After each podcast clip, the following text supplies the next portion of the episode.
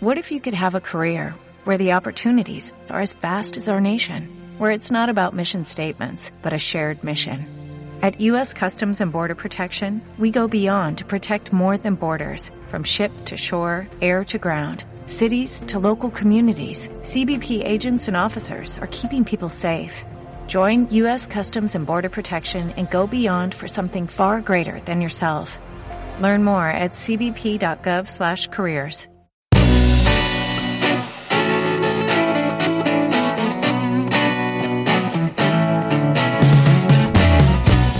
Bienvenidos a Planos y Centellas, el único podcast de cine y series que apoya a los juicios por combate.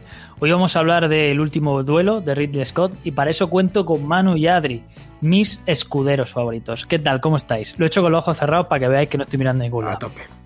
Te daba la sensación de que estabas ahí, rollo Charles Xavier, También. contactando ahí, Eric, ¿qué tal? Estaba contactando con la neurona que me queda viva. Llevo despierto desde las 6 de la mañana y no veo una mierda. Parece que tengo ojos de droga, pero son ojos de sueño, que es una buena droga, porque a todo el mundo nos gusta tenerlo todos los días y si nos falta tenemos abstinencia. Tela. Pues nada, muy bien, tío. ¿Vosotros qué tal? Ey, gracias. Bien, bien, bien, yo estoy bien, yo estoy, tengo la sensación de que es lunes porque estamos grabando, pero realmente es miércoles, cosa que también me alegra porque de paso mañana es viernes. O sea que, Pues yo, Ah, yo tengo sensación de que es jueves. sí, No sé Que por aquí, qué. aquí cada uno tiene la sensación que sea de los huevos. Es el día que queramos. A ver, el lunes es que la fiesta. Y el podcast también descansa en la fiesta. O sea, ¿qué pasa? O sea, es que os subía las barbas, lo que no puede ser. Bueno, vamos a hablar hoy de eh, El último duelo. Una peliculita de Ridley Scott. Y yo voy a guardarme mi, mi crítica para el final. Quiero saber primero, sin spoiler, qué os ha parecido a vosotros. Y si much- con mucha información a la película o con poca. Yo por mi parte, Adri, vas más, más lanzado que yo, dale, dale. Venga, pues mira, yo la información que tenía de la película antes de verla era, no había visto ningún tráiler, había visto el póster promocional, que por cierto está como muy bien diseñado, este que tiene como el fondo en blanco y las siluetas de las dos espadas en blanco y negro, está muy bien, me gusta mucho, me parece muy diseño gráfico muy interesante. Eh, sabía que los actores que estaban por ahí metidos eh, eran bastante potentes, principalmente para mí en este caso, no lo voy a negar, el elenco masculino, porque yo a la, a la chica la conozco bastante, bastante menos, pero Ben Affleck me encanta, eh, sobre todo en su etapa de los últimos años, eh, y creo que además es un, es un actor, perdón, que cuando se le dirige bien, tela, lo bien que lo puede hacer. Eh, está Matt Damon, que es también un actorazo, y luego está Dan Driver, que me parece directamente el mejor actor de, de su generación. Digamos, de los actores de ahora mismo que han nacido en los 80, eh, hasta ahora no se me ocurre uno mejor, sinceramente. Y estoy muy enamorado de él, entonces ya solamente por eso ya tenía muchas ganas de verla. Ridley Scott es un director prolífico de mil millones de películas que todos conocemos. Es verdad que a lo mejor en estos últimos años pues nos ha regalado películas que a lo mejor no son Gladiator o Alien, por decir algo, pero, pero aún así sigue siendo pues eh, una, una punta de lanza importante. Entonces, básicamente yo iba a verla simplemente por quienes trabajaban en ella, no tienen ni idea de la historia, salvo que ocurría durante, durante la Edad Media, y ya está. Eh, entonces, la conclusión que saqué después de ver la película es que me ha gustado mucho, mucho. Creo que deja un, buen pozo, eh, mucho para debatir, que eso siempre es muy interesante. Eh, como película en general, eh, cuesta ponerle fallos en el sentido de que está muy bien dirigida, fotografía, actuación. La música quizá no destaca demasiado, pero creo que acompaña bastante bien. Eh, y, ya te digo, y sobre todo los actores, pues están. Pues están estupendos. Y además me encanta, sin entrar en spoilers, la forma en que. Creo que, está basado, creo que esto está basado en un libro, creo. Eh, la forma en la que está narrada la historia. Eh, no sé si viene también pues, de, esa, de esa obra o qué. Pero me gusta mucho porque además no recuerdo en qué programa lo comentamos. El hecho de cómo una misma historia, dependiendo de quién te la cuente, eh, cambia muchísimo. Entonces, cuando te ponen un ejemplo así, pues eh, resulta tremendamente eh, interesante y, no sé, diría que hasta enriquecedor. Así que salgo con muy buen sabor de boca. Han pasado ya varios días desde que la, desde que la vi. La fui a ver el. Bueno, fui con Manu, que pusimos una foto en el, en el grupo. La, la, fuimos a ver el sábado y yo cuanto más pienso en ella, más, más me gusta, la verdad. ¿Qué tal, Manu? Cuéntame. ¿Tú qué tal? Bien, estoy bien. ¿Y la película? Ah, ¿Te gustó eh, más o menos que Adri? No, la película también me ha gustado. Me, me gustan las historias que, que, se cuentan desde varios puntos de vista. Y, joder, en esta, esta bien, yo creo que hay tres puntos de vista con matices cada uno, ¿no? Sobre cómo se vivió. Al final te das cuenta de que la persona vive una experiencia de un modo muy particular y, y es muy interesante. Creo que está bien, a pesar de ser larga, no se me ha hecho larga en ningún momento. Tiene un ritmo bastante rápido, especialmente al principio, pero es que, claro, hay muchas, muchas cosas que contar. Y, no sé, creo que todo lo que ocurre en la película, entendiéndolo y viéndolo desde una perspectiva histórica, te encaja. Creo que está muy bien la fotografía, creo que está muy bien los escenarios, incluso actores que, yo que sé, a Ben, a ben Affleck o a Matt Damon no me los imaginaba eh, en, ese, en esos papeles, así, ¿no? Además, como están caracterizados con esas perillas, esos pelos, han sido un poco raros y sin embargo me ha gustado mucho, me ha gustado verlos, aunque es verdad que creo que Ben Affleck está ahí un poco por ser amigo de Matt Damon, porque ese papel podría haberlo hecho yo creo que cualquiera realmente. Y, y por lo demás, eh, pues me parece una película bastante competente de Ridley Scott, la verdad. Es un director que me gusta mucho, eh, lo conozco desde que era bien jovencito y muy contento, muy contento con, con en general la película, sin, sin, decir lo que pasa, que, que tampoco es sorpresivo lo que pasa. Bueno, quizá al final, ¿no? Eh, te queda la duda de quién podrá ser el vencedor del último duelo, pero, pero bueno, más o menos es un poquito lo que, lo que. Yo creo que lo que tiene interesante esta película es ver cómo se desarrolla y cómo cada uno te cuenta lo que te cuenta, más que, Dios mío, qué final más atractivo. Así que bien, en ese sentido estoy contento y, y tengo ganas de hablar de, de, la historia con vosotros. Pues ahora voy yo. No tenía nada de ganas de ir a ver la película. Así es la vida, pero nada de ganas. Es de estas películas que voy a ver porque el podcast existe. Y bendito sea el podcast porque, joder, como salí de allí súper engorilado. A ver, yo de la película sí había visto el trailer. Sabía que era una historia basada en hechos reales pero no estaba yo con el humor para ver películas del 1300, rollo medieval, que el póster el póster además me recordaba ligeramente a algún póster de o algún arte gráfico de Juego de Tronos. Los actores, eh, increíble. Pero bueno, también me daba un poquito de pereza el rollo este de vamos a hablar sobre la historia de dos caballeros y hay una mujer de por medio que sufre una violación y se va a defender. Me daba mucha pereza este tema, ya sabéis que estos temas son siempre complicados y no me apetecía pasar por ahí otra vez. Y empecé a ver la película y lo primero que me di cuenta es lo que tú has dicho, Manu, que tiene un ritmo súper rápido al principio. Pasan tres escenas con unas elipsis temporales de años y si no estás muy atento dices, ¿qué está pasando? ¿Qué está pasando? Muy pronto te das cuenta que es necesario que el ritmo de la historia sea ese, porque lo que van a describirte es cómo evoluciona la relación de los personajes de forma muy rápida, de cómo se conocen al principio, cómo empiezan a surgir algunos problemillas entre ellos y cómo concluye todo. Y además lo van a hacer desde tres puntos de vista distintos. Me ha gustado mucho el montaje de la película, pienso que puede ser nominada fácilmente a mejor montaje, pero sin, sin ningún problema, porque no es que cada punto de vista te dé más información es que juega muy bien con la subjetividad de lo que recuerda cada personaje. Eso es muy importante. La realidad no es absoluta. La realidad, el recuerdo de las cosas es totalmente, eh, está totalmente adulterado por nuestras interpretaciones de los hechos y por lo que a nosotros nos importa más o menos. Y eso en esta película está tratado de una forma exquisita. Es fabuloso como a veces una frase la dice un personaje, otra la dice otro. El contexto general es siempre el mismo y tú ves que la escena no cambia en esencia, pero ese punto de vista o esa perspectiva o lo que va completando un personaje con respecto a lo que recuerda otro es fabuloso. Es decir, la película está rodada tres veces, como mínimo tres veces, una por cada uno de los personajes, y te le das cuenta de ellos matices. Ese beso no es exactamente igual. Ese beso ha durado medio segundo más. Ese personaje antes no decía esta frase. Ahora se le está dando más importancia a la mirada de este personaje con respecto al otro. Y millones de cosas así. Esto es fabuloso increíble. La interpretación de Adam Driver, no, no, voy a decir nada. O sea, es para quitarse el sombrero. Además, es un papel duro de rodar. Tiene que ser duro de ¿eh? interpretar esto, porque además van a asociar tu imagen a este personaje que se las trae.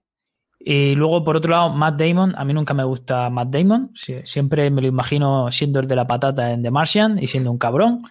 Y aquí tiene muchos más matices de lo que cabría esperar. Es el típico personaje masculino de la época con muchísimo ego y muchísimo orgullo, que se va de la boca, que tiene sus claroscuros, que sí puede querer a su mujer, quizá más como un trofeo, o quizá no, y depende del punto de vista, cuando lo ves como lo ves él, como lo ve él, parece que sí hay una relación más romántica, pero luego van cambiando esos matices. Es fabuloso. La verdad está ahí fuera. Tú tienes que ver la película tres veces y tienes que encontrar entre esas tres historias cuál es la media que a ti te gusta y cuál es tu interpretación. Joder, qué buena es. Dos horas y media que se me pasaron, pero volando. Y es porque tiene un componente de gamificación, eso de ver la historia como la ve un personaje y luego decir, hostia, y ahora ver en qué cambia, cómo la ve el siguiente, y hostia, Vamos a ver cómo la ve el siguiente. Joder, qué bien, de verdad. Eh, os aconsejo a todos que vayáis a verla. Yo no conocía tampoco a la protagonista de, la cinta, pero también hace un papelón. Yo creo que todas las interpretaciones están estupendas. Como bien dice Manu, yo creo que que esté aquí Ben Affleck, pues bueno, pues patata. Hace bien el papel. A mí me recordaba a veces a Meñique un poco, pero ya sabéis que las analogías pues hay que hacerlas porque es lo que tenemos todo en la cabeza cuando vemos algo medieval, ¿no? La referencia más cercana que tenemos siempre ahora mismo es Juego de Tronos y hasta que algo no nos borre eso de la cabeza va a seguir siéndolo. Pues nada, eh, muy, muy, muy, muy recomendada. Si no habéis ido al cine, no sé qué estáis esperando. Además no habrá mucha gente en la sala, entonces la vaya a ver tranquilo.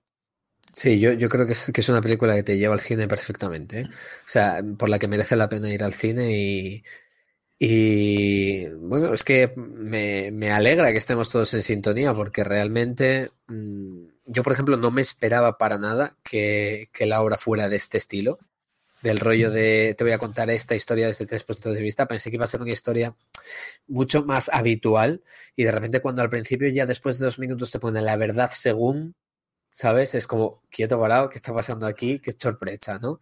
Y creo que los cuatro personajes protagonistas, bueno, casi diría que tres, porque venga Fleck lo voy a dejar un poquito de lado, pero los tres protagonistas bordan su papel. Eh, creo que los personajes, estoy muy de acuerdo contigo, Juan, creo que los personajes, el de Adam Driver y el de Matt Damon también, creo que son personajes complicados, por lo que tú dices, que al final acaban asociándote a eso. Y, y, muy de muy, muy de la época, muy de la época. No creo que sean ni malos ni buenos ninguno, creo que son muy de la época muy de la época. Tienen sus luces y sus sombras, como cualquier persona a día de hoy también, y dentro de 100 años será vista a día de hoy como madre mía, ¿no? Eh, es interesante, es interesante. ¿Y qué me decís del papelón que hace Alexander Lothar, este que hace de rey?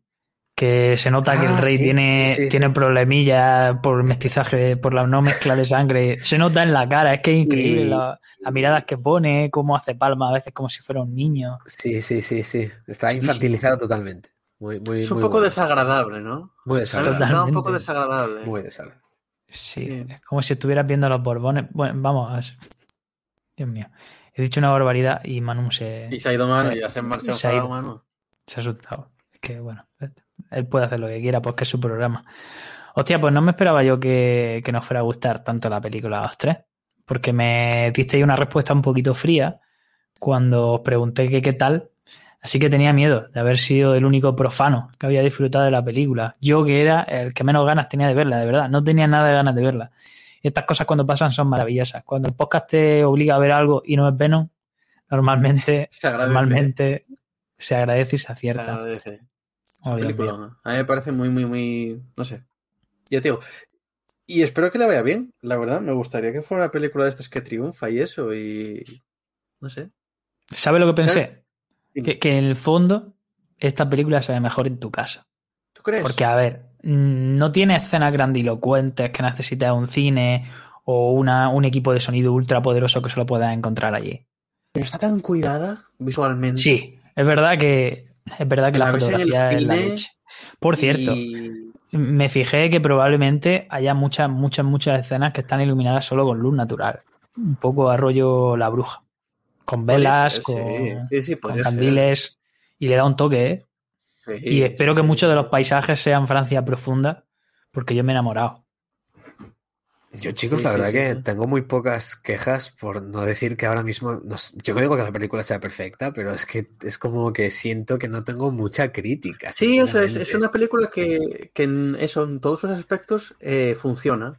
No quiere decir eso que sea la mejor película del mundo, pero, pero es que funciona en todo. Exacto, lo que quiere contar te lo cuenta bien, los personajes son súper creíbles, la ambientación, todo, incluso el retrato de la época, ¿no? Yo creo que al fin y al cabo, pues, pues eh, todos los personajes, absolutamente todos, son víctimas de sus circunstancias y, y al final, pues yo creo que queda un poco, creo, creo que podría generar debate sobre qué hacer, qué no hacer, si, si, si cualquier personaje de los protagonistas ha hecho bien, ¿no?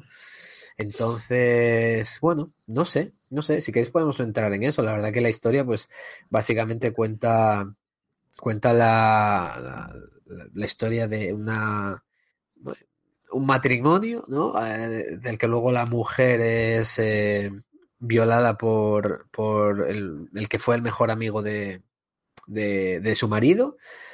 Y claro, uno no lo ve como violación, el otro sí, pero sí como no una violación de mi mujer, sino como una, un- una, un- una sustracción de lo que es mío, ¿no? Una, una afrenta, ¿no? Como, Sí, es como eh, cogiendo lo que es mío, ¿no? O sea, Exacto, es un ataque a mi honor, a mí, porque el personaje era como muy, muy, muy, muy pesado con ese tipo de cosas, con sí, es la un tío que vivía como para la guerra. o- eso, y, pa- y para el resto y tal y cual, y yo tengo que hacer esto y me tienen que ver de esta manera, y mi honor, y Claro. el legado de mi familia, y todo esto. Si os dais cuenta, son dos arquetipos muy distintos de personajes. O sea, por un lado está el, el bruto, el que está asociado a la milicia y que además lo representan siempre con el color rojo, un color agresivo. Luego está el astuto, el, el que juega el juego de tronos y por eso está cerca del rey o del, Sí, sí, del sí, más cercano al rey, que lo representan con un color azul. Normalmente también va asociado a un poco más a la destreza física, a la destreza mental que a la física, aunque luego también lucha bastante bien, todo hay que decirlo. De hecho, también está ese contraste de que el personaje de, de Matt Damon, pues eso es lo que dices tú, es como mucho más bruto, mucho más impulsivo, más salvaje, más guerrillero, pero luego el personaje de Adam Driver es un tío como súper culto. Sabe hecho, leer latín. formado por, Claro. en- en- con sacerdotes, ¿no? O monjes. Sí, sí. Entonces, sí, sí, sí. Eh, a ver, la historia es sencilla.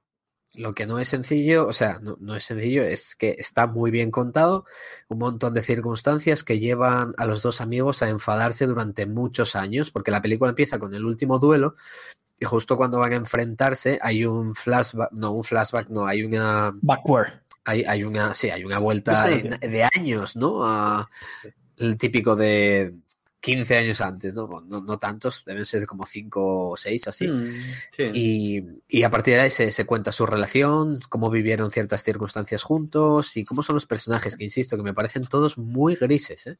Muy, muy grises. No hay ninguno que diga, hostia, Matt Damon, qué cabrón. O, o, por ejemplo, el Adam Driver, que no lo trago, tis- que todos tienen luces, todos tienen sombras. eh, Sí. Para mí es fácil empatizar con todos. Cuando digo empatizar es, me refiero en el sentido de que entiendo lo que hacen y por qué, independientemente que yo lo hiciera o no, pero eh, los comprendo dentro de su entorno, entonces muy guay, muy guay, muy guay.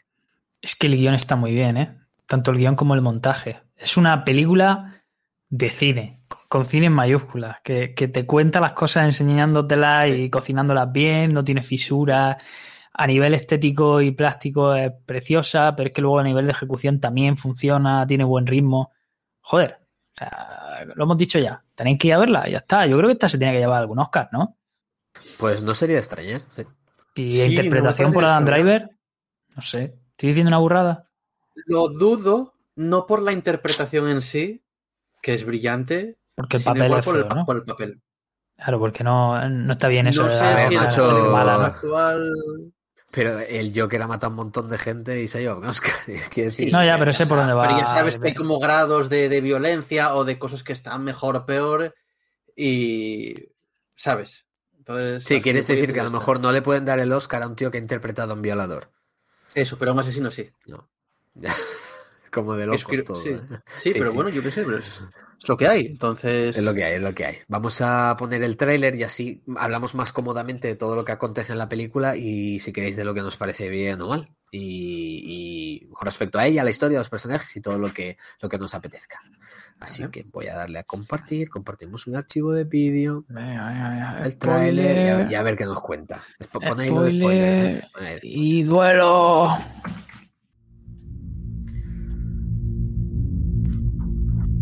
Solo hay una cuestión que importa.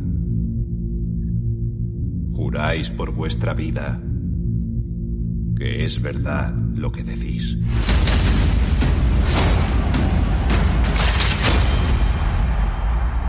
Mi padre me dijo que siempre me sonreiría la fortuna.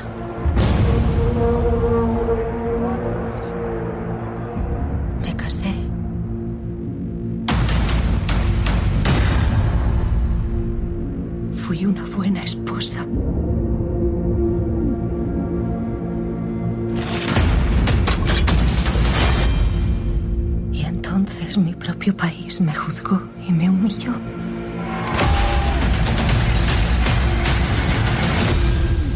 Ante todos vosotros afirmo que he dicho la verdad.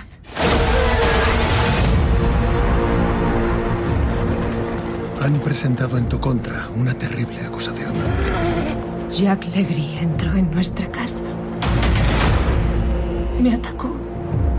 La acusación es falsa.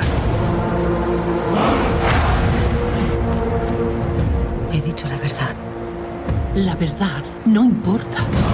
Solo cuenta el poder de los hombres. Debería resolverse con discreción. ¡Soy inocente! Solicito un duelo a muerte. Si perdéis, vuestra esposa sufrirá funestas consecuencias. Uno de los dos miente. Que Dios decida quién. ¿No me creéis? Voy a arriesgar mi vida por vos. Vais a arriesgar mi vida vuestro orgullo.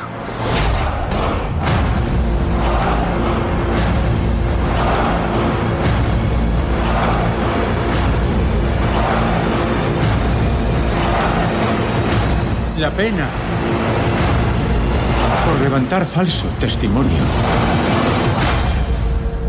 Es que deberéis ser quemada. Viva. No pienso callar.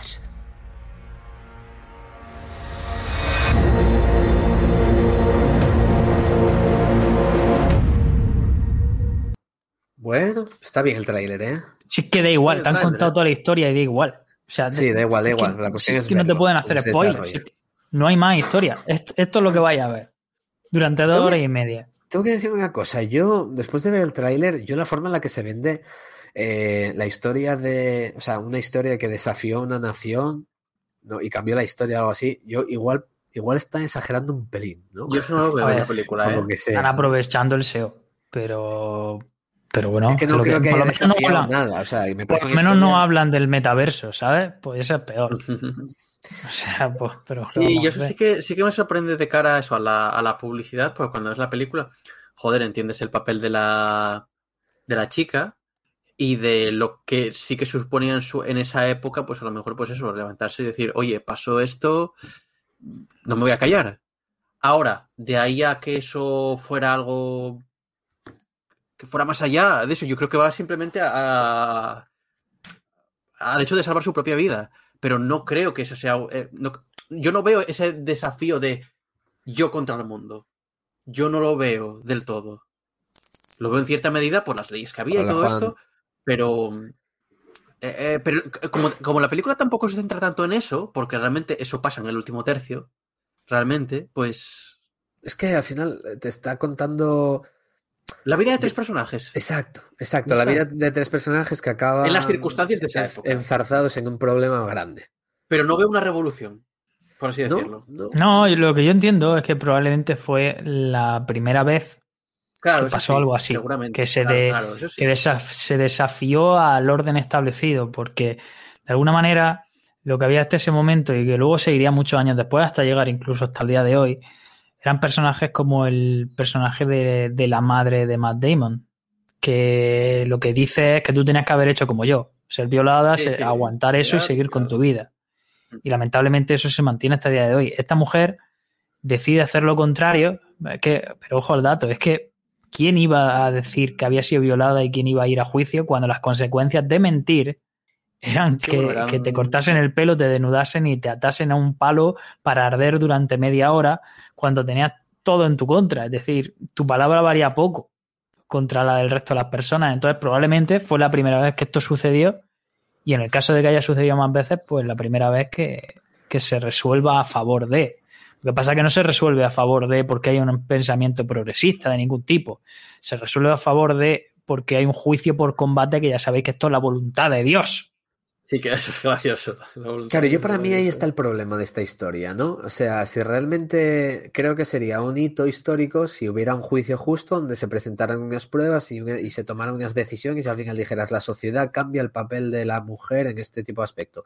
Pero al final eh, estáis comentando que a lo mejor fue la primera vez o no, o sea, puede que otra vez haya surgido el marido de la agraviada, haya perdido y haya muerto los dos como mentirosos y ya está. ¿Sabes? Sería el Claro. mismo, el mismo Ya. caso, pero como no hubo la casualidad de que ganó el, el marido, ¿sabes? Pues a lo mejor quedó en la nada, como hecho histórico, por así decirlo. Tengo que reconocer que no, he, no me he puesto a buscar cuánta similitud hay con la verdad eh, con respecto a este caso. También tengo que decir que por muy documentado que esté, estamos hablando de hace 700 años. A, a ver tú, eh, ¿cómo, cómo fue la historia y cómo no, eh? quiero decir. Esto lo Pero- sacaron de uno grabado en piedra que había. De, una, de un VHS que ya había. Sí, sí, sí, sí, lo sacaron y lo han interpretado, básicamente. Eso, eso. Pero joder, vaya peliculón se ha montado de una historia tan sencilla en el sentido de que lo que pasa ya te lo han contado en el tráiler en dos minutos. Sí, sí, sí, sí, sí, sí, pero es que lo que mola es ver cómo, cómo pasa todo. Desde que ellos compartían mo- momentos de guerra, todo el tema muy interesante de lo de que dentro de la dote de ella había unas tierras que le quitaron a uno y se las dieron al otro. Ninguno de los dos es culpable, pero hace que esa enemistad aumente, ¿no? Claro, un tercero, un tercero me quita una cosa a mí para dársela a uno de vosotros y aunque no tengáis culpa ya se empieza a generar una especie de resentimiento, ¿no? Además, creo que Matt Damon eh, justo es cuando ella le cuenta lo de la violación, lo primero que le dice es, ¿qué pasa? Que ese hombre, muy cabreado, dice, ese hombre su único objetivo es joderme la vida, Mm. ¿sabes? Sí, sí, Porque sí. viene arrastrando ya de atrás. Claro, claro. Pero fíjate que, que en esa versión ni siquiera se preocupa por ella. O sea, eh, Exacto, me acaban de joder a mí. También os digo una cosa, también os digo una cosa. Eh, en la película hay un momento que dice la verdad según la chica, ¿no? Y pone Y la luego verdad. debajo pone la verdad. Bueno, yo verdad. Yo, yo ahí, a mí esto es una jugada que no me ha gustado. Porque creo que deberían haberlo dejado en la verdad según ella también, donde a lo mejor ella, Sí, yo también. sí. al ver ese comentario de Matt Damon, ella lo vivió como más duro, pero luego a lo mejor podemos pensar que tampoco fue así, simplemente es que a lo mejor no le contestó lo que ella esperaba, ¿sabes? No me gustó que se asociara la verdad real a uno de los personajes, porque al final Sí. estás vendiéndome, a cualquiera de los tres, estás vendiéndome que hay una subjetividad de dos y una objetividad de uno. Pierde fuerza. Hubiera, pref- hubiera preferido, hubiera La, preferido la- película eso. pierde fuerza. Y yo, de hecho, la, in- la interpreto como tú dices, mano. Como una media de todo lo que pasa. Claro. Si, si es que adem- además ella es como impoluta, ¿sabes? Prácticamente. Y me hubiera gustado ver también eh, sus sombras. Me hubiera hecho Mm. más creíble el personaje, ¿sabes? Que a lo mejor sí que en un momento dado hubiera tonteado un poquito, ¿no? Para todavía liar un poquito más al personaje de Adam Driver, que también el personaje de Adam Driver, el pobre, está montándose una película que, que, madre mía, ¿eh? Pero, pero bueno, han jugado con él también. ¿Sabéis lo que más, una de las cosas que más me ha gustado? Que en todos los puntos de vista, incluso en el de Adam Driver, queda clarísimo que es una violación. Pero clarísimo. Adam Driver sabe lo que ha hecho. Sabe lo que ha hecho, lo que pasa es que no lo va a admitir. Pero es que queda No, yo- clarísimo que es una Yo violación. no- yo no- En los matices son distintos. Claro, ¿eh? Yo no tengo que, que- que él tenga claro que es una Pero violación, ¿eh? tú, lo- tú ves la escena y dices, Él, él "Esto es sabe que no violación". está siendo consentido, pero um, eh, sé que no estás consintiendo porque no está bien, pero quieres. Sí. Entonces, él se lo justifica así, ¿sabes? Pero yo Yo creo que es por, por, el, por en, en- en su historia, en la verdad de, de Adam Driver, no me acuerdo cómo se llama el personaje. Eh, Legris, puede Kylo. ser. Bueno, da igual. puede ser. Eh, eso, que me quedé en blanco. Le Hay muchos momentos de esta relación que tiene con, con el personaje de Ben Affleck, que si mal no recuerdo era un conde, eh, donde hacen y viven como quieren respecto al sexo con otras chicas, eh, donde no hay ningún tipo de, de cortapisas, digamos. Y hay una escena, no sé si os fijasteis, seguro que sí, donde Adam Driver hace exactamente lo, Lo mismo, mismo. paso a paso que hace después. Igual, igual. Sí, hasta es el casi como si para él fuera un juego. mesa. A, esa- a eso Exacto, iba, exacto, a eso exacto. iba, Yo creo efectivamente. que es lo que le ha liado. ¿eh? Un juego de caza. Claro, claro, claro, que le ha llegado ya un momento que está, no sé si suge- sugestionado por las experiencias que ha tenido eh, en esa vida triunfal que ha tenido hasta ese momento, que cuando llega a esta, a esta persona con la- de la que está realmente, digamos, enamorado o encoñado o, o- u obsesionado, se comporta de la misma manera que ha hecho con cualquiera de estas chicas anteriores. Sí, pero lo Está primero que hace ahí al cura es decir, la ha liado parda, lo he hecho mal. Ya. Pero, pero lo ha hecho mal porque ha hecho un polvo. O sea, ha es- deseado a la mujer de tu prójimo. Claro, es Claro, porque no son por posesiones. Simplemente No, son no posesiones. Es por desear la mujer de tu prójimo, que es uno de los Es durísimo. mandamientos. Y eso está Mira, penado. Bueno, Otro de los temas que, que está flotando todo el rato es la culpabilización de la víctima. Cuando termina de violarla, lo primero que le dice es, no le digas nada a tu marido que te va a matar. No, esto no hemos podido evitarlo. O sea, hay que ver que tú ni yo hemos podido evitar esto que ha pasado. Esto ha sido fuerza mayor, esto ha venido aquí eh, el Espíritu Santo y me ha obligado a que esto pasara y no podíamos evitarlo. Y todo el rato es la culpabilización, una y otra vez de ella. De hecho, en la versión de ella, lo primero que ocurre cuando le dice a su marido que ha sido violada es que el marido un poco más y la, la ahoga diciendo lo has hecho tú, lo has incitado todo el rato, pum, pum, pum, pum. Y esto es una cosa real que pasa a día de hoy, ¿eh? La Era la culpabilización de la víctima. Lo típico de si no hubiese llevado la falda tan corta. Era, era la época, era la época. Está claro que, que de aquella se consideraba que, pues eso, que, que cuando un hombre cedía, la mujer lo había inducido, por así decirlo, ¿no? Y, hostia, eh, a mí es que me encanta que jueguen con mi cabeza en ese sentido de, de vete a, o sea, de mira este, qué malo es, pero, pero ha hecho, esto no es tan malo, y mira el otro qué cabrón también, y pero ella tampoco era del todo, ¿sabes? Porque ella también ha estado no riéndose un poco de, de Adam Driver, pero sí que lea que si una sonrisita falsa, que si no sé qué, que al chaval, además él dice que se ha enamorado, ¿eh? Y yo me lo creo, ¿eh? Yo creo que, se ha, que se ha enamorado. Y precisamente la escena esa de la primera violación, eh, como eran los juegos a los que estaban acostumbrados, que está metida a posta, a posta, o sea, para que luego digas tú, es que ha hecho, ha hecho lo de siempre. Lo es de que en su cabeza es lo Claro. que hay que hacer, porque es lo de Claro. siempre, lo que está bien. Y si lo he hecho diez veces, porque es lo normal en esta vida, ¿por qué esta vez me denuncian, sabes? Sí. Bueno, claro, entonces, claro, es que para él en ningún momento la violación, por eso hasta el final, o sea, cuando está ya a punto de perder el duelo, él dice, Sigue diciéndolo. sigue diciendo no- que, es no ha sido violación. Exacto, exacto, exacto, exacto. Es que es la hostia, es que está lleno de matices. Y, por- y eso es lo que me gusta de esta película, que en ningún momento es un blanco o negro de el bueno, el malo, de estas películas que es obvio quién es el malo y, y además el personaje de Matt Damon como el hombre abnegado, progresista a la época, que cuida de su mujer, tampoco. O sea, era- ella, ella también era un accesorio para Matt Damon. Él estaba más pendiente de la guerra, de los caba- de la cría de los caballos. Fantástica es, eh, la escena de la alegoría con los caballos, ¿no? De, Mm. de el caballo negro, la yegua blanca. La yegua blanca, y- sí. Muy buena también de, de lo que se viene, ¿no? Y Matt Damon ahí empuja, quita, quita. Hay una escena hostia, golpe de remo. que me, Eso hay una ¿eh? escena que me, Maltrato que me- mal, hay que me dejar follar. parece durísima respecto al personaje de Matt Damon y de esa sensación constante, eso de, de que la gente le vea de una determinada manera, que es que cuando, en la versión de la chica, cuando ella le dice que, que la han violado, el tío le dice, no recuerdo las palabras exac- exactas, pero algo así como No, la película no. vamos al tema, porque no voy a dejar que ese tío sea el último que haya estado contigo. Sí, Es- Eso es- eso es es que al final es- jodidísimo, eso. jodidísimo. Porque lo que Es tiene miedo, jodidísimo. lo que él está teniendo miedo es que se rían de él. En plan, mira, Claro. ¿sabes? O que pase lo que pasa, que es que se queda embarazada y entonces si no hubiese sido él el último, no habría duda de que el hijo del otro. Eh, los hijos de- Claro, Claro. claro. claro. Eh, otra cosa, muy buen juego de la película. Yo sigo sin saber de quién es el hijo. ¿De quién es el, El hijo rubio, como la madre. Como la madre. Claro, claro. ¿Sabes? Aquí, pero es, es una cosa que a mí me, siempre me dio mucha rabia y mucha pena y pasa a día de hoy, que al cornudo es, es fruto de... que vendrá de aquella época, supongo, pero me flipa que después de 700 años no lo hayamos superado, o, o más. El cornudo es el, el- el objeto de risa, cuando el tío no ha hecho nada. O sea, es, todo el mundo se descojona a ti y tú no hiciste nada.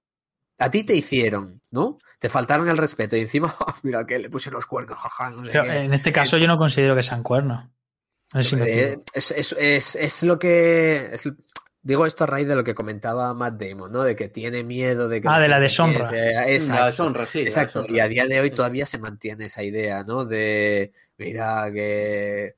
Que no Sí. te enteras, que te- tu mujer te está engañando, tu marido te está engañando. ¿Por qué coño el, el- el cornudo o, o la persona, no sé, ¿por qué, se, por qué esa sensación de, de tratarlo como de imbécil? O sea, ¿por qué? No sé, no, no lo entiendo, no lo entiendo. Y es lo que Matt Damon pensaba, que si la gente se entera de que su mujer se acostó con otro, aunque fuera por violación, van a pensar que él no sabe cuidar de lo suyo, por así decirlo. Y se mantiene ese Una, una cosa. ¿Y de verdad, de verdad pensáis que, que él estaba, eh, el personaje de... No de Matt Damon, el otro, el azul. Estaba enamorado de la mujer y cuando después de- del polvo le da igual si la condenan a morir en, una, en un palo quemado. O sea, es que a mí no me parece que en ningún momento esté enamorado. A mí me parece que utiliza el- como justificación mental para la violación que él está enamorado. Pero es una, una obsesión física. De quiero, quiero poseer eh, a esa persona.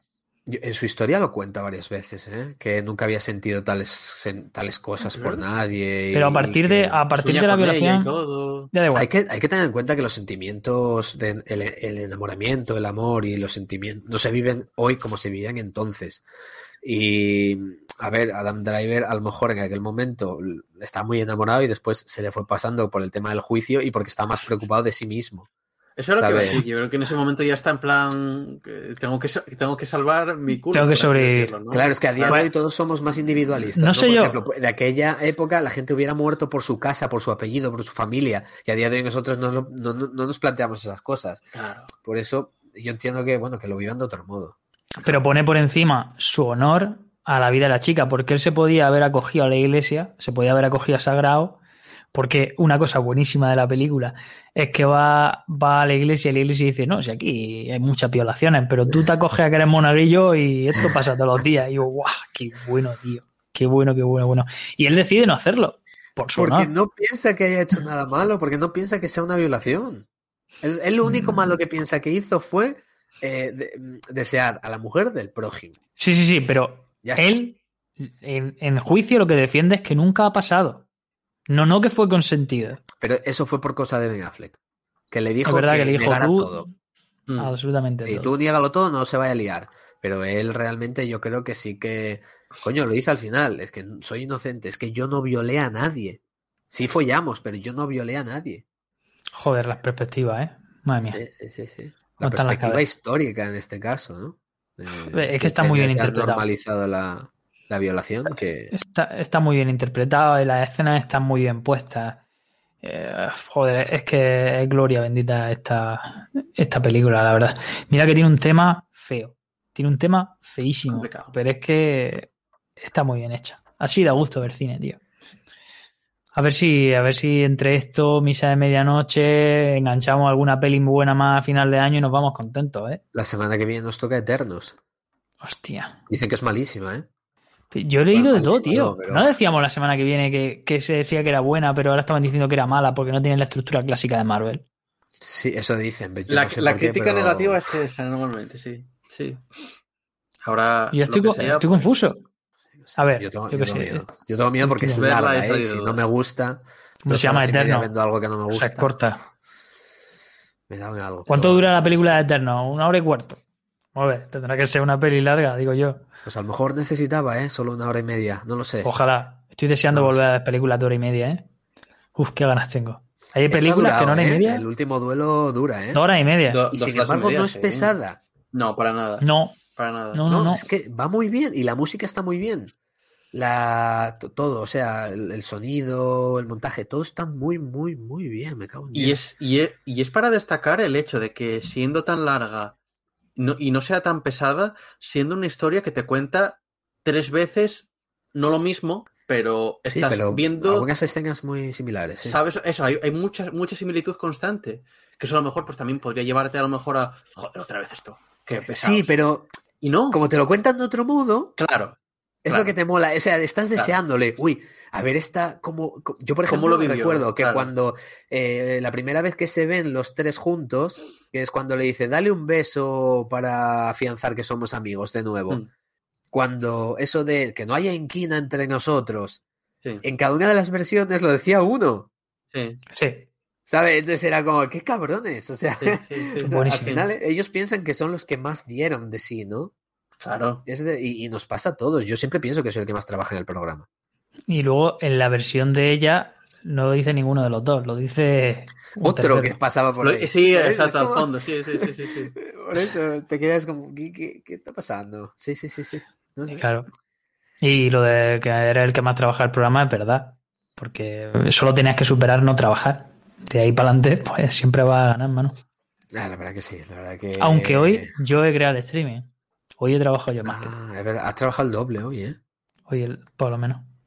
Por triple. es que eh, Pues- he trabajado infinito más que normalmente, porque si normalmente trabajo cero, Ya, y el cero tiende a... a menos infinito. Claro. Entonces, eh, ¿algo que queráis destacar? O, o, eh, ¿Con qué personaje, qué personaje os gusta? ¿Con cuál os identificáis? Yo con el rey. ¿Cuál es? Me encanta. Está acariciando un gato, Hola, se lo pasa, se lo pasa súper bien. Eh, sea eh, un boborolo, tío. ¿Cómo? Que es un boborolo, el rey. Sí, pero es que me, me encantan las caras que pone, tío. Es que yo cada vez que lo veo digo, pobrecito, sí que genéticamente está roto. Yo sé que ese, ese no va a llegar a los 30. No va a llegar a los 30 porque de pronto se va a descubrir que tiene dos hígados y que eso tiene problemas. No, se va a morir por una con enfermedad una flor genética. y va a morir porque Claro, no, le, es no- que- no le- Además, sabemos que si, No si acaba teniendo descendencia, va a tener descendencia con su esposa, que es su hermana, y las cosas van a ir a peor. Entonces, yo empatizo Tómalo. mucho con ese rey. Un montón. Ya, ya, Me encantan ya. las caras que pone. Fuera de eso, es que no te puedo, no puedo elegir un personaje. Porque todos los actores lo hacen de maravilla. Claro que Eh, Si tienes que empatizar con alguien, tiene que ser con la, con la chica, en el fondo, porque la película también, al final, pues la historia va de cómo ella sufre eh, una, una cosa horrible y cómo tiene que defenderse en un juicio que ni siquiera se defiende ella. Que la tienen que defender y ponen en vida, en juego su vida. O sea, es que es al la final es, al que, al- es la mitad suerte y la mitad ser diestro con la espada, ¿no? Es- entonces, Sí, ¿no? como ¿qué juicio es ese? Es como los, Eh, juicios, los juicios por combate de Juego de Tronos. Digo, Hombre, claro, eso es lo que aquí no se sacan ojos, pero e- es eso, es un poco ridículo. Y de Tiene una que de no. Sí, Ya literal. Y, y que Dios decida quién tiene razón o no. Exacto. Y, Y luego el castigo es como súper chungo, tío. Es quemarte media hora vivo. Que es como un poco, a ver, o sea. Esto es lavarse las manos, de pero locos, ¿eh? brutalmente. O sea, vivir en aquella época que yo pienso, dentro de mil años, cuando estudien nuestra historia, ¿qué dirán? Que hacemos nosotros? Que a lo mejor nosotros tres estamos aquí totalmente nat- naturalizados. Sí, que pasa. sean barbaries. O sea, sí, por ejemplo, comer animales. Sí, eso te lo digo ya. ¿Sabéis lo que pensé yo a veces? Que, que a lo mejor dentro de mil años dicen, pero esta gente, ¿cómo podía vivir más o menos una vida normal sabiendo que en cualquier momento podían enfermar y a lo mejor y había enfermedades y cosas que les mataba? ¿Sabes? Que ellos a lo ¿Acordáis mejor estén acostumbrados a cambiarse, Claro. había cambio el hígado si me falla o tal, o sabes, sí, que la medicina sea tan la hostia que se cambien partes del cuerpo con biotecnología y de todo, y para ellos sea como, pero por tipo Elysium, ¿sabes? La película esta que, que tenía un escáner que en dos minutos te miraba todo el cuerpo, si tenías algo mal, te podían reparar y tal. Imaginaos que lleguemos a este punto, pues nosotros seremos esa generación que, que digamos, bueno, esta, esta época de la humanidad en la que, joder, qué miedo, ¿no? Que hay, vas, vas al médico a por una analítica y como te digan algo que estás mal ya, Dios mío, qué ansiedad. Y llegará un momento donde iremos al médico y te dará igual porque te lo van a arreglar todo. Hmm. Es de locos.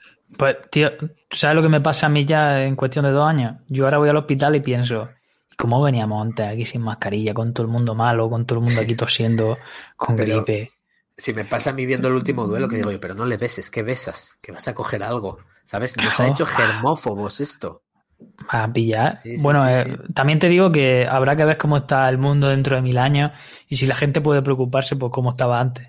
Se van a preocupar, Pero lo que yo no sé es si se van a preocupar metidos en, en iglús porque fuera ahí 300 grados.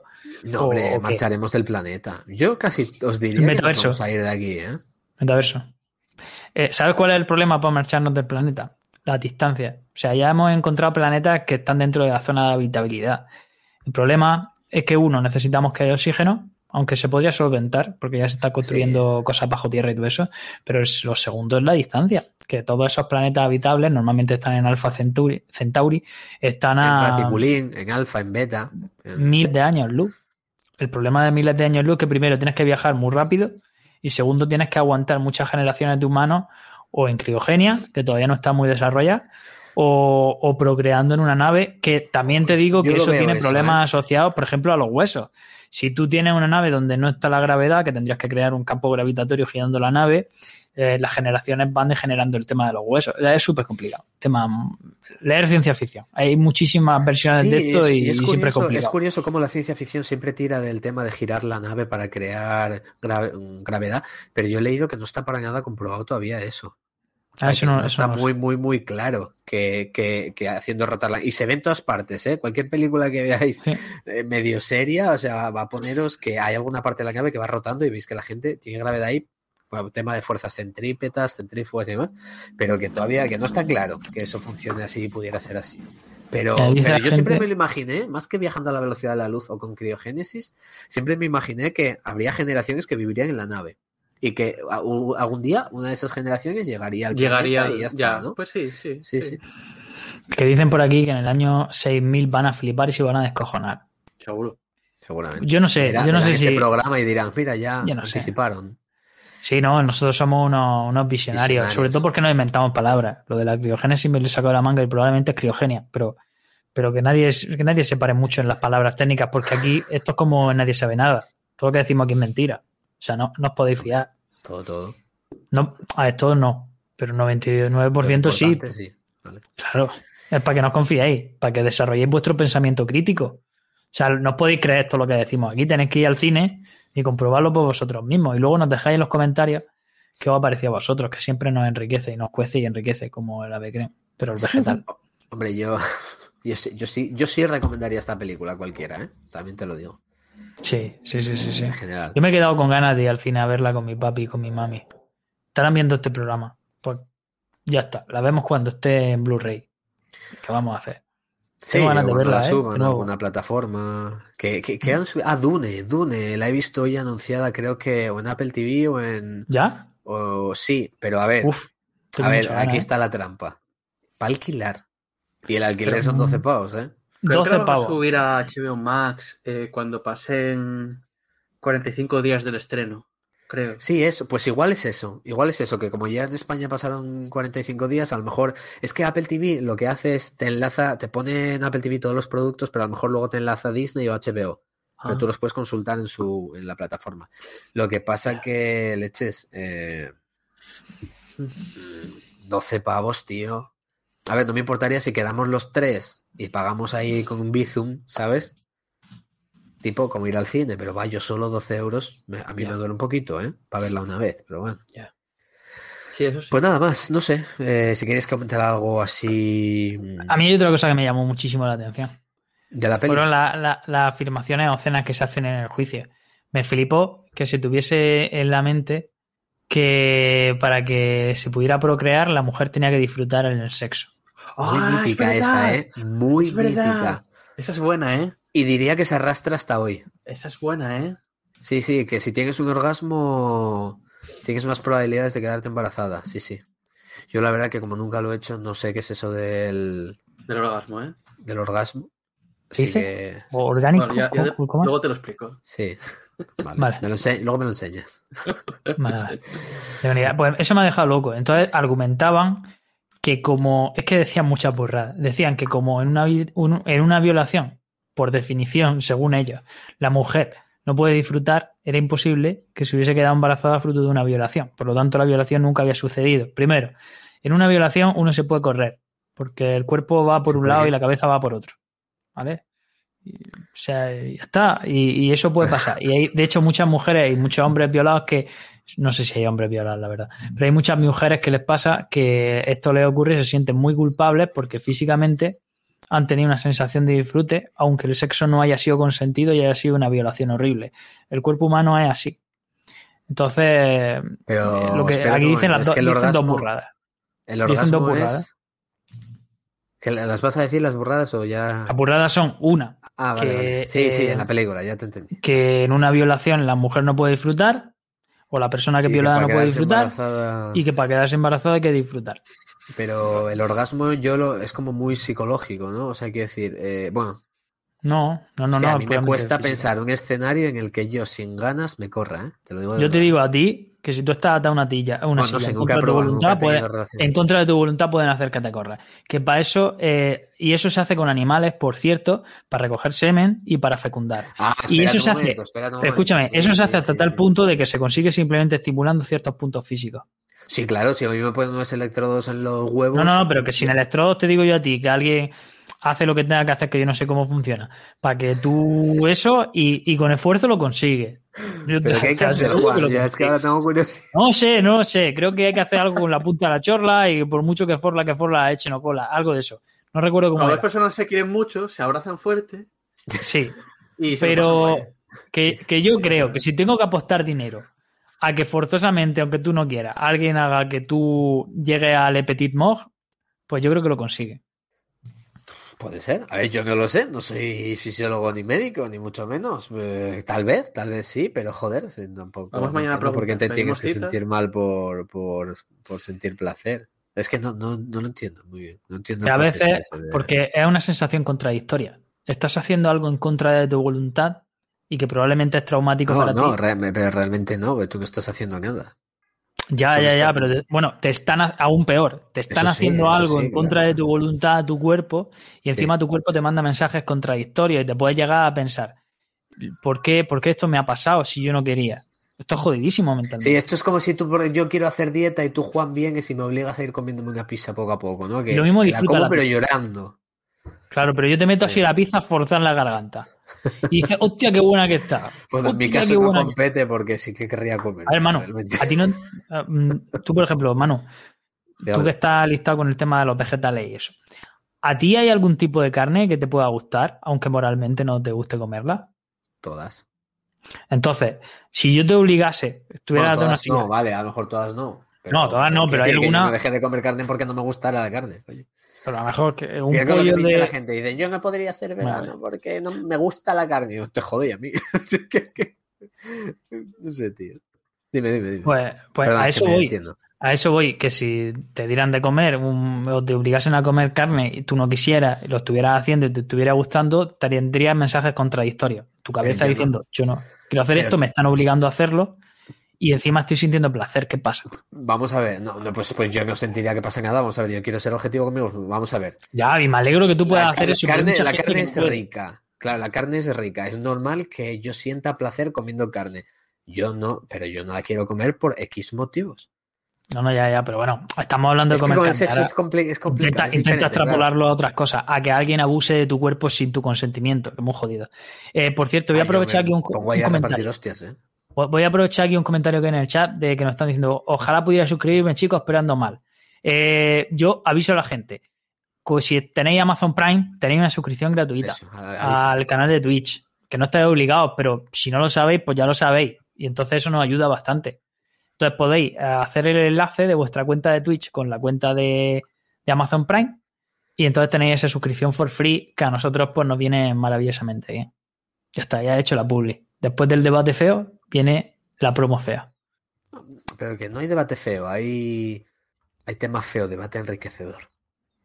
Bueno, vamos a, a ir al cine la semana que viene. El fin de semana hay que ir. Hay que ir a ver Eternos Eternos. y, y después se nos viene una semana cargada de series, ¿eh? O sea que a tope. Lo decimos ya para que las veáis. La semana que viene hablamos de Eternos, pero la siguiente hablaremos lunes de Misa de Medianoche y el miércoles hablaremos de la primera temporada de The Morning Show. ¿Vale? Porque no se ha, no se ha terminado todavía la segunda, que me está dejando loco. El último capítulo me deja muy loco. Yo no he visto el último todavía, tengo pendiente. Vas a flipar. Y, y bueno, pues hablaremos de ellas. Dos muy buenas series, cada una en su, en su, en su género. Y os, os recomendamos verlas. ¿eh? Eh, Ambas, una está en Netflix, Misa Medianoche está en Netflix. Son siete capítulos, si no recuerdo mal. Siete, siete. Y Es un número Show- bíblico, tío. Sí, también. Y The Morning Show está la primera temporada, bueno, las dos temporadas. capítulos. 10 capítulos en Apple TV. Sí, muy buena, muy buena. Eh, mi padre que tiene Apple TV, le puse el otro día el primer capítulo, lo disfrutó bastante y me gustó el doblaje español. No, no, Yo lo he visto en inglés, pero Ah, volví a a ver el me primero gusta también, sí. en español y me cuadró bastante. Quizás los gritos de la copresentadora me gustan más en inglés, pero, pero aún así está muy bien doblada. Pues nada, chicos, yo por mi parte creo que ya. Estupendo. Muchas gracias a todas las personas que están por aquí apoyándonos en directo, hablando, comentando. Es maravilloso tener tanta gente por aquí y dais muchísima vidilla. Eh, Podemos leer algún comentario por cerrar. Nos pregunta Matocra, ¿qué pensáis de la serie de Arkane? ¿La comentaréis? No conozco Pues, Arkane. Yo no Que alguien me cuente idea más. de qué estás hablando. ¿Tú tampoco? Mm, Pues, pues sin saber más detalles no, no podemos He comentarla. pensado en las series. eh, voy a decir una cosa loca. ¿Está relacionada con el LOL, con el juego este? Puede ser. ¿eh? Arkane, serie. Vamos a ver. Arkane LOL. Sí, ahí, desde luego, hay algo que está relacionado con LOL. Vamos a ver. Sí, vale. Sería sí, juego sí. del LOL. Sí. Yo he jugado mucho a LOL, ¿eh? Puto Sí. LOL, Hostia. tío. Sí, yo había visto juego. el tráiler y me había parecido muy interesante el estilo de dibujo. Pero la animación podemos- se me hace un poco extraña. Podemos, si hay algún capitulillo, podemos echarle un ojo a un capítulo y comentarlo en Twitch, que no las impresiones de ese capitulillo. Si hay algo rápido. Total, está en Netflix, ¿no? Sí, Netflix, sí. Espérate, solo hay avances de momento, ¿no? Sí, un tráiler y un avance. Eso El no problema, todavía. el problema es que sin jugar al 6 de noviembre. A ver, yo he jugado un par de partidas, pero, pero es que es, es que ragueas muchísimo, ¿eh? El LOL es para convertirte en mala persona. Se te va la No, ya pinza, pero los juegos de Riot en general, Valorant y, y League of Legends, uh, Te he contado lo que me pasa a mí. saca lo peor del ser humano. Te cuento lo que me pasa a mí. Yo era un plata. Yo era plata, pues yo siempre he sido bronza y plata. Y jugaba con mi compañero de piso.